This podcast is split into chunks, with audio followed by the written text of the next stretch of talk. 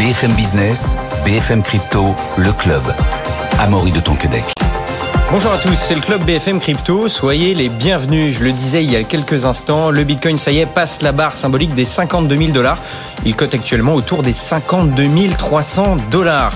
On va voir aujourd'hui ce qui manque aux institutionnels hein, après les ETF euh, Bitcoin Spot, les 11 ETF qui ont été euh, acceptés aux États-Unis. Que manque-t-il aux institutionnels pour qu'ils s'y mettent Vraiment, on verra ça dans quelques instants avec Raphaël Bloch qui est avec nous. Bonjour Raphaël. Bonjour Amaury. Cofondateur de The Big Whale. On verra aussi avec vous. On prendra aussi des nouvelles d'un ancien crypto-député. On va voir ce qui, ce qui devient et on va voir qu'il n'a pas quitté l'écosystème.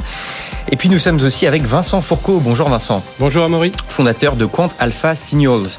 Euh, et on va voir avec vous que le marché crypto est peut-être en train de devenir un marché classique. Mais d'abord, messieurs, nouvelle rubrique dans cette émission. Voilà, chaque invité quotidiennement vient me donner son top ou son flop de la semaine. Deux tops aujourd'hui, donc on va commencer par des choses positives. Raphaël, quel est votre top du jour Oui, alors j'ai choisi euh, Bitstamp, donc qui est, pour ceux qui ne connaissent pas Bitstamp, une plateforme européenne. C'est l'un des acteurs les plus anciens de l'écosystème crypto. Ils se sont lancés en 2011, donc ça nous ramène vraiment au tout début. Euh, un des, pionniers, euh, vraiment. l'un des pionniers, donc un acteur européen basé au Luxembourg, mais qui aujourd'hui est établi dans une dizaine de pays, surtout en Europe, mais aussi aux, États-Unis, un peu en Asie. Et en fait, pourquoi je l'ai choisi? Tout simplement parce que ils nous ont annoncé dans une interview qu'on a publiée ce matin qu'ils allaient en 2024 fait à proposer des produits euh, plus classiques de la finance traditionnelle et aussi euh, des actifs tokenisés, alors que jusqu'à présent, ils s'étaient contentés que des crypto-monnaies, hein, des, des crypto-actifs purs.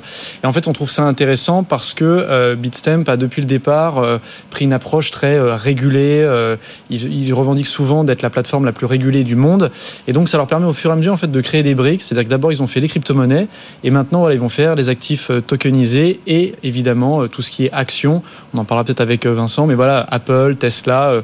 donc, c'est assez intéressant comme stratégie et je trouve que ça vient souligner 10 ans de, de développement assez cohérent. Et donc diversification pour la plateforme euh, Bitstamp. Euh, ce qui est assez curieux, c'est que c'est une plateforme qui est connue dans l'écosystème crypto, mm. qui est là depuis 2011, mais le, elle est moins connue du grand public. Comment est-ce qu'on peut l'expliquer, sachant que bah, sachant qu'ils sont quand même en avance sur pas mal de choses, ouais, on le voit aujourd'hui. Alors effectivement, c'est un très bon point, euh, bah, tout simplement parce qu'ils n'ont pas eu une politique euh, ultra agressive euh, vis-à-vis des retail, donc des particuliers. En termes de, de, communication En termes de communication, à chaque fois, ils ont bien veillé à euh, être, euh, j'allais dire, en, en accord avec le régulateur. Et comme vous le savez, certains régulateurs demandaient à des acteurs crypto d'être moins agressifs, notamment euh, en Europe. Et je ne vise euh, personne en particulier, mais c'est que certaines plateformes ont quand même eu des politiques où le but c'était de recruter très vite en faisant beaucoup de bruit. Eux, ça a été l'inverse. Et puis aussi, ils ont une politique qui est très tournée vers les entreprises. Ce que nous a dit Jean-Baptiste Graftio, c'est que aujourd'hui, la moitié du chiffre d'affaires de Bitstamp passe en fait via les entreprises, soit celles qui vont euh, utiliser la plateforme pour faire du trading pour compte propre, ou alors ce sont des entreprises, par exemple des banques, qui vont utiliser leur technologie en marque blanche pour pouvoir elles-mêmes en fait se positionner sur les marchés crypto et en offrir à leurs clients. Donc là, c'est pour l'instant moins le retail qui était visé, c'est ça? Et aujourd'hui... Ils visaient le retail, mais disons que si on veut comprendre la différence de notoriété qu'il y a entre un Bitstamp, qui est quand même aujourd'hui un acteur qui compte des millions de clients en Europe et d'autres acteurs comme Binance ou Coinbase, en fait, ça se joue tout bêtement par voilà, une politique beaucoup moins agressive et une politique plus tournée en fait vers les entreprises. Intéressant ce développement, on y reviendra. Vincent Fourcault, votre top du jour, je crois que ça concerne le Bitcoin. Oui, on, on s'est amusé à faire des estimations euh, chez Quant Alpha Signals euh, pour savoir si euh, la hausse du marché du Bitcoin, hein, on est à 50 000 plus 20 depuis le début de l'année, ne serait pas liée finalement à la foule plutôt que les grands investisseurs. Et euh, on, avec euh, l'arrivée des ETF, plus en fait on a regardé dans le détail les publications de Robinhood qui a publié ses résultats récemment et Itoro on, on regarde le, nombre de nouveaux euh, utilisateurs clients de ces plateformes de, passage euh, d'achat d'actions euh, sur des plateformes eh bien on s'aperçoit que la part dédiée au Bitcoin et aux, aux crypto-monnaies augmente très fortement et on a estimé qu'en fait que la croissance des nouveaux porteurs de Bitcoin est plus importante que la hausse du Bitcoin. Alors c'est intéressant parce que j'ai vu un tweet passer ce matin de Romain Sagui, lui qui expliquait que à côté du cours, il regardait pas mal Coinhouse. sur Google, euh, voilà, ancien de chez Coinhouse, qui, euh, qui regardait sur Google euh, les, les, comment dire, le nombre de recherches sur le Bitcoin. et qui, pour le moment, suit à peu près la hausse du cours, mais pas vraiment, et en retard sur la hausse du cours. Mm. Donc en fait, ça voudrait dire qu'aujourd'hui, potentiellement, est-ce que c'est vraiment des nouveaux acheteurs qui viennent d'arriver ou alors c'est d'anciennes personnes qui étaient déjà dans l'écosystème et qui rachètent? Est-ce qu'on est-ce qu'on a des réponses là-dessus? C'est toujours un peu compliqué de savoir. Nous, ce sont nos estimations et on a nos outils de data internes. On a développé nos outils euh, propriétaires de collecte de data et d'interprétation de ces data. On refabrique de la nouvelle data. Pour nous, en tant que compte Alpha Signals, on est une boîte de trading pour compte propre, mais aussi on fait du conseil et on génère des signaux d'achat ou de vente. Eh bien, euh, on s'aperçoit que euh, le nombre ça c'est vraiment propre, propriétaire, les informations que je vous donne, c'est que le nombre de porteurs de Bitcoin aujourd'hui est largement supérieur à quand le Bitcoin valait 60 000. C'est-à-dire qu'on est passé de 60 000 à 20 000 dollars le Bitcoin, et aujourd'hui on est revenu à 50 000, et bien cette hausse s'est faite avec la foule. Une foule beaucoup plus large d'investisseurs que ce qu'on avait à l'époque où c'était très concentré, et quelques grandes fortunes qui y croyaient. Aujourd'hui, ça y est, ça devient une réalité, je dirais, du grand porteur. On estime qu'il y a plus de 15% de tous les ordres qui sont passés chez nos amis de Robinhood qui sont du Bitcoin ou sont, sont en lien avec les crypto-monnaies. Et la majorité des adresses Bitcoin aujourd'hui seraient a priori en positif par rapport au cours actuel. Mm. Raphaël, une réaction par rapport à... Euh, ouais, ouais, non, mais effectivement, je trouve ce chiffre euh, euh, très intéressant. Euh, c'est vrai qu'alors, nous aussi, on essaye un peu d'avoir des chiffres circonstanciés sur le nombre de portefeuilles. On sait que ça passe beaucoup par des intermédiaires comme Robinhood, mais c'est aussi le cas avec des Coinbase, des Binance, des Bitstamp, des CoinHouse. Euh, et là-dessus, c'est plus compliqué parce qu'en fait, il y a le nombre euh, de clients revendiqués et puis après, bon bah, il y a euh, la réalité des chiffres, la réalité du nombre de wallets. On sait que quand on passe par une plateforme, on détient pas directement les cryptos. Donc c'est pour ça que moi, je trouve que c'est un chiffre intéressant. Maintenant, nous, des signaux faibles qu'on capte, on est encore, et je rebondis sur ce que tu viens de dire, sur effectivement le, graphe de, Romain, on est quand même encore sur finalement peu d'appétit côté euh, grand public. On voit que les entreprises avancent un petit peu et qu'effectivement, c'est peut-être davantage des anciens investisseurs qui se sont un peu désengagés, qui se disent, OK, ça repart, je viens. Et effectivement, on observera, je pense, si vraiment les choses s'accélèrent, une forte hausse là, des recherches Google, parce que là, on aura un nouveau public qui effectivement s'intéresse à ces sujets. Et là, ça pourrait euh, voilà, faire l'effet boule de neige. Effectivement, en regardant les recherches Google, ça peut nous donner Mm. une indication, un repère par rapport aux premiers nouveaux entrants. Quand je dis nouveaux C'est entrants, pas scientifique, mais disons que c'est intéressant Voilà, parce ça que donne ça une donne tendance. idée. Voilà. ça donne une tendance. Et puis, on, on le voit aussi, les, les entreprises crypto n'ont pas complètement commencé à recommuniquer. On l'a vu au Super Bowl hein, qui avait eu lieu le week-end Ouais. dernier. Il y avait zéro annonceur Ouais. Web3 Après, crypto. après, je pense que quand même ce qui s'est passé précédemment, on a vacciné certains, et que même en période euh, de bull market, et, euh, et si jamais demain les marchés doivent de nouveau Il repartir, y en aura peut-être moins qu'avant. Je pense qu'il y en aura moins, et, et ça n'est pas plus mal parce qu'on était quand même aussi dans des situations délirantes. Il y avait certainement un, un excès, notamment en Ouais. 2022, mais le fait qu'il y en ait Ouais, zéro ouais, 2020, en, 2021. en- cette année, en 2024, c'est quand même, c'est quand même Ouais. assez euh, intéressant. Euh, justement, on va, on se demandait là qui. Peut-être juste pour rajouter, pour renforcer euh, l'information que je viens de vous donner, c'est que la, la, la volatilité du Bitcoin, dans la hausse qu'on connaît récente, Hmm. c'est-à-dire l'année dernière et cette année, la volatilité est inférieure à celle qu'on a connue à la belle époque où on est monté à 60 000, Mm. c'est-à-dire il y a deux ans. Donc là, plus. ça veut dire que le, le Bitcoin est plus stable, il est plus stable dans sa hausse, c'est-à-dire qu'il est moins discutable. ça Parce monte que plus sa progressivement. d'investisseurs est plus Mm. large. Mm. Effectivement, et puis bon, encore une fois, on sait, on, on sait jamais vraiment exactement ce qui se passe, mais pas mal de- d'experts nous disent qu'a priori cette hausse serait portée par les flux positifs des, des 11 ETF euh, Bitcoin Spot qui ont été acceptés début janvier aux aux États-Unis. Et ce qui est intéressant, c'est qu'a priori, quand on achète un ETF, on l'achète pas pour faire du trading, on l'achète pour le conserver à plus long terme. Donc on pourrait se dire que potentiellement, les gens qui ont acheté ces ETF devraient conserver plus longtemps de manière plus, plus dans la durée leur, leur Bitcoin. Ce qui explique peut-être Ouais. effectivement une hausse qui serait Ouais, peut-être plus solide. Oui, non, mais clairement, c'est vrai que la, la- la stratégie sur euh, les ETF, c'est valable dans la finance traditionnelle et donc ça s'applique euh, au domaine euh, crypto. C'est un investissement de moyen long terme. Après, ça peut être aussi un produit de couverture. Enfin, on peut l'utiliser d'un point de vue financier, mais globalement, un particulier va se dire j'ai un outil simple d'usage qui passe par un acteur que je connais, qui est régulé. Et effectivement, je mets de l'argent et je, je laisse tranquillement les choses euh, se faire. Bon, on se demandait là il y a un instant, qui était potentiellement derrière cette hausse? Est-ce que c'est les ETF Est-ce que c'est les institutionnels? Est-ce que c'est le, le, retail, les particuliers? Euh, Raphaël, vous avez euh, écrit dans The Big Whale une sorte de d'étude, on va dire, vous avez fait des recherches mhm. et vous êtes demandé ce qui manque vraiment aux institutionnels pour passer le, le pas, sachant qu'il y a déjà une belle étape qui a été passée avec les ETF, mais pour vous, c'est pas suffisant encore. Qu'est-ce qui manque? Ouais, alors pour moi, enfin, c'est pour les professionnels que j'ai interrogés. C'est qu'en fait, on est parti d'un constat assez simple, c'est que euh, depuis donc euh, le 11 janvier, enfin depuis euh, un mois en réalité, et donc l'approbation des ETF, on parle énormément d'institutionnalisation massive de l'univers des cryptos. Il est évident que l'arrivée des ETF contribue à l'arrivée de certains acteurs institutionnels. Quand on dit institutionnels, ce sont en fait les banques, euh, les hedge funds, les fonds d'investissement, enfin tous les acteurs de la finance euh, euh, traditionnelle. Donc là-dessus, il y a un mouvement. Après, la question est de savoir si on peut parler d'institutionnalisation massive. Et là, j'ai effectivement pris le temps de discuter avec des banquiers, des gestionnaires d'actifs, en leur demandant, bon, est-ce que dans le contexte actuel, avec des ETF, finalement, ça vous suffit et est-ce qu'on va voir beaucoup d'acteurs se positionner? Certains nous ont dit, oui, on se positionne, on se positionne à la fois donc pour nous et aussi pour des clients.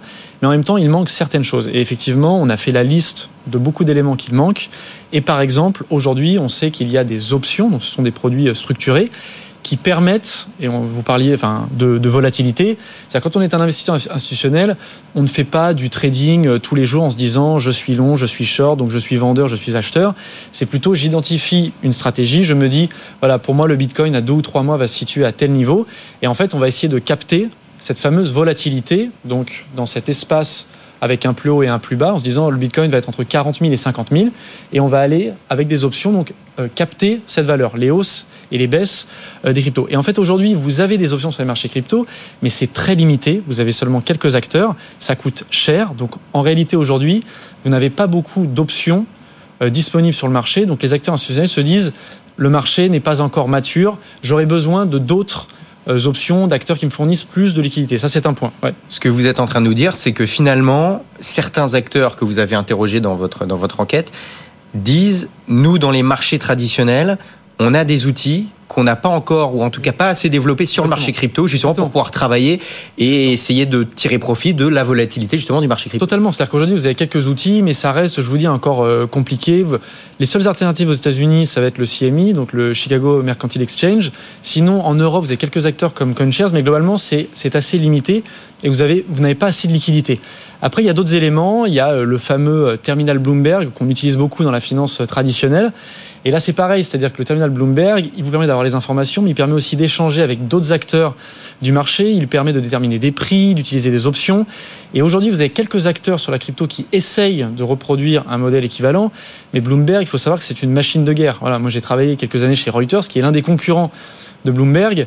Euh, aujourd'hui, ils ont trusté une grande partie euh, du marché et ils sont utilisés par tous les acteurs financiers pour passer leurs ordres. Et puis, il y a aussi une question qui est très importante, qui est celle de, euh, j'allais dire, la transparence de la blockchain.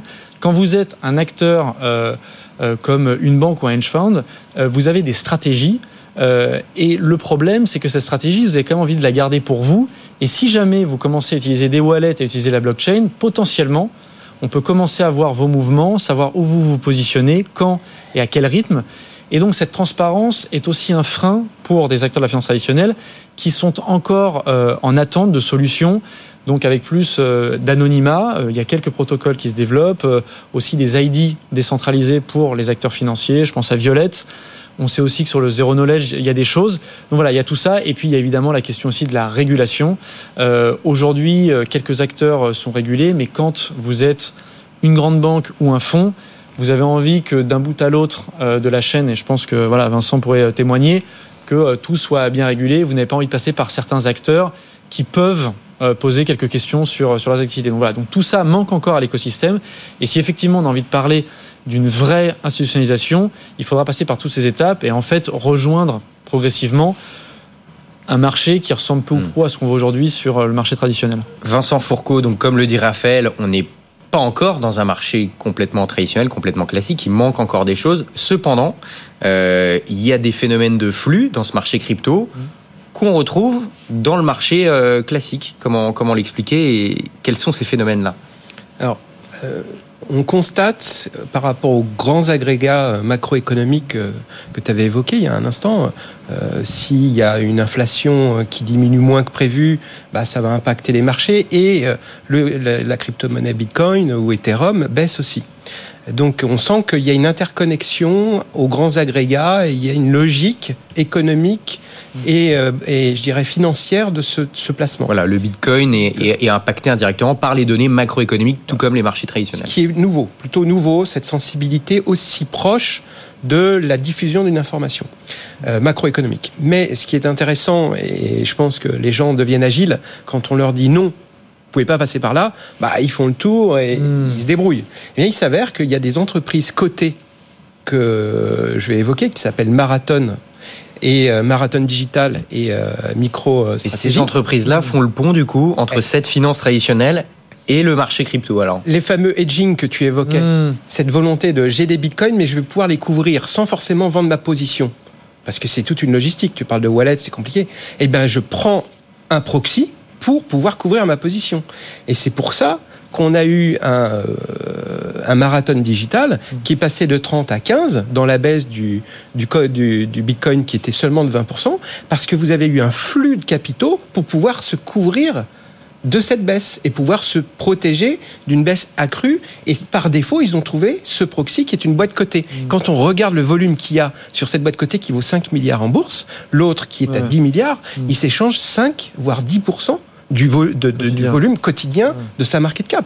C'est entre 500 millions et 1 milliard. Mais ça veut dire qu'il y a beaucoup plus de volume détourné via ces acteurs cotés. Et ça prouve bien qu'en fait tout est déjà lié et que les, les, agents économiques et les investisseurs ont tout ce qu'il faut déjà mmh. pour pouvoir trader, opérer et couvrir leur position. Raphaël Bloch. Non, je suis, je suis totalement d'accord, mais ça montre aussi que justement ces fautes d'outils euh, précisément euh, utiles à la couverture euh, qu'on a recours à des pratiques comme celle effectivement de transformer euh, un micro-stratégie ou un marathon en proxy en se disant bon aujourd'hui on n'est pas capable effectivement de se couvrir euh, d'un point enfin j'allais dire euh, d'un point de vue plus traditionnel. Donc on va utiliser ce qui est disponible parce qu'effectivement micro-stratégie marathon sont des entreprises en fait enfin des entreprises crypto des entreprises bitcoin. Effectivement on se protège comme ça.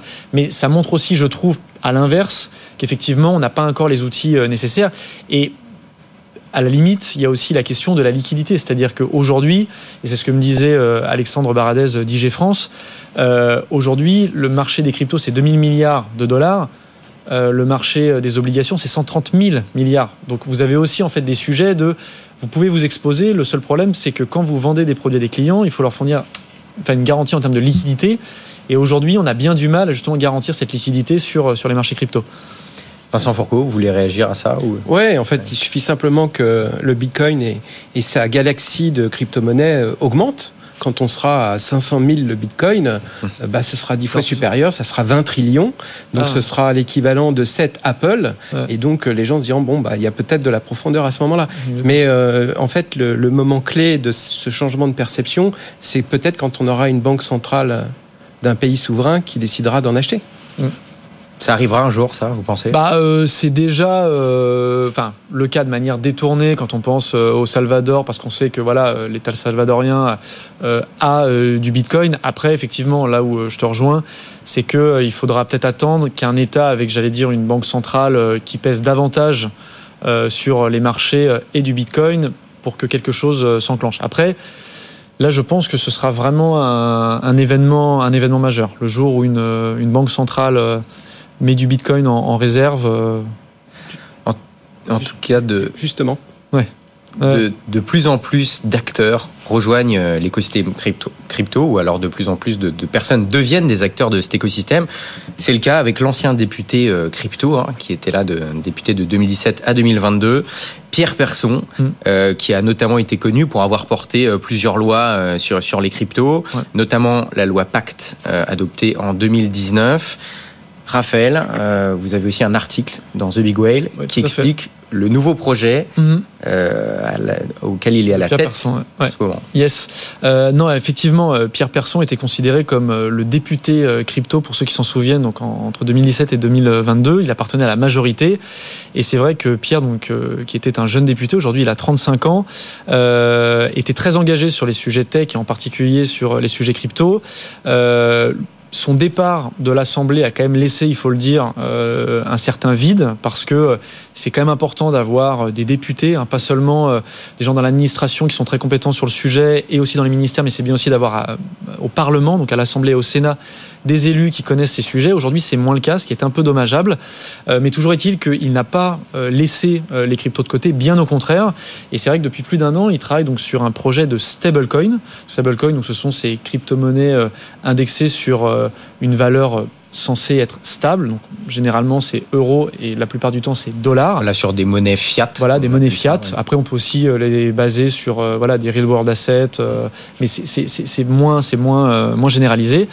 Et donc, Pierre travaille sur ce, projet. Ils ont créé une société avec une équipe d'une dizaine de personnes qui s'appelle Usual, ce qu'on a révélé euh, ce matin. Et c'est un stablecoin un peu particulier. C'est un stablecoin décentralisé. Alors, on n'a pas encore tous les éléments du projet parce qu'ils sont en train de construire le projet. Ils lèvent des fonds.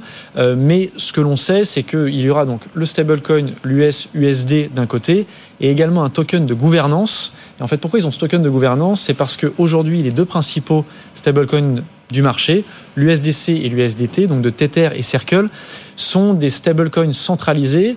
Et en fait, ces stablecoins, la réserve étant euh, majorité des bons du trésor, et tout le rendement revient aux sociétés. Et en fait, leur pari, c'est de dire ce rendement qu'il y a derrière les bons du trésor qui servent de réserve aux stablecoins, parce que ce sera pareil pour l'US, USD et du JEAL, ils veulent en fait le reverser aux détenteurs du jeton de gouvernance, donc qui se rappellera le l'UJEAL, donc le même nom que la société, euh, et qui pour le coup permettra de toucher en fait une partie de la rémunération offerte par la réserve. Donc ce serait le même fonctionnement de base que des stablecoins qui existent déjà sur le marché, mais euh, en essayant de redistribuer Voilà. aux personnes qui détiennent ces stablecoins stablecoin la valeur décentralisé qui appartient à sa communauté. Alors après, on sait aussi que c'est un énorme challenge. Il y a la question de la réglementation. Comme vous le savez, Mika entre en vigueur euh, sur les stablecoins euh, au 30 juin 2024. Donc ça pose plein de questions. C'est en dollars.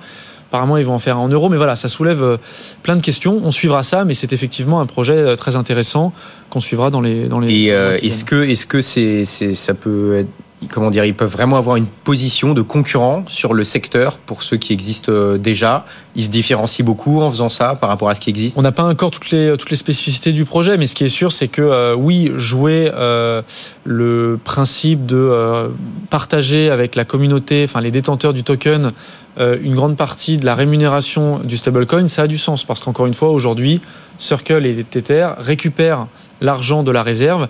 Et c'est vrai qu'on peut se dire que dans un univers plus décentralisé, ça a du sens de procéder euh, ainsi. Vincent Fourcault, euh, vous aussi nouvelle euh, nouvelle activité euh, en, deux mots de voilà de Quant Alpha Signals. En fait, qu'est-ce que vous faites? Vous vendez de la de, la donnée pour les investisseurs professionnels, grâce à laquelle potentiellement ils pourront faire de de meilleurs choix dans leurs investissements? Oui, en fait, euh, l'ambition de, de cette fintech, et qui est à la fois une- un opérateur, puisqu'on est trader pour compte propre aussi, on gère notre propre argent, l'idée c'est de, bah, de partager euh, notre savoir-faire, euh, notre génération d'alpha auprès d'investisseurs, et en particulier les single family office, qui sont des grandes fortunes, qui ont décidé de remettre la main sur, euh, sur leurs décisions d'investissement et, et ne plus dépendre d'un asset manager qui est souvent contraint par la réglementation, hein, souvent on en parle, et ces contraintes de réglementation détruisent de la valeur pour l'investisseur qui prend du risque. Et donc, euh, bah, ils vont le faire en direct, comme nous, et on va leur donner euh, davantage d'outils pour prendre les meilleures décisions possibles. Voilà. Merci beaucoup Vincent Fourcault, fondateur donc de Quant Alpha Signals, d'avoir été avec nous. Merci Raphaël Bloch, cofondateur de The Big Whale. Toutes les infos qu'on a données aujourd'hui sont à retrouver sur, dans la newsletter et les articles de The Big Whale. Merci d'avoir été avec nous. Demain, rendez-vous 15h pour les pros des cryptos avec Guillaume Sommerer. Bonne journée, bonne soirée. BFM Business, BFM Crypto, le club.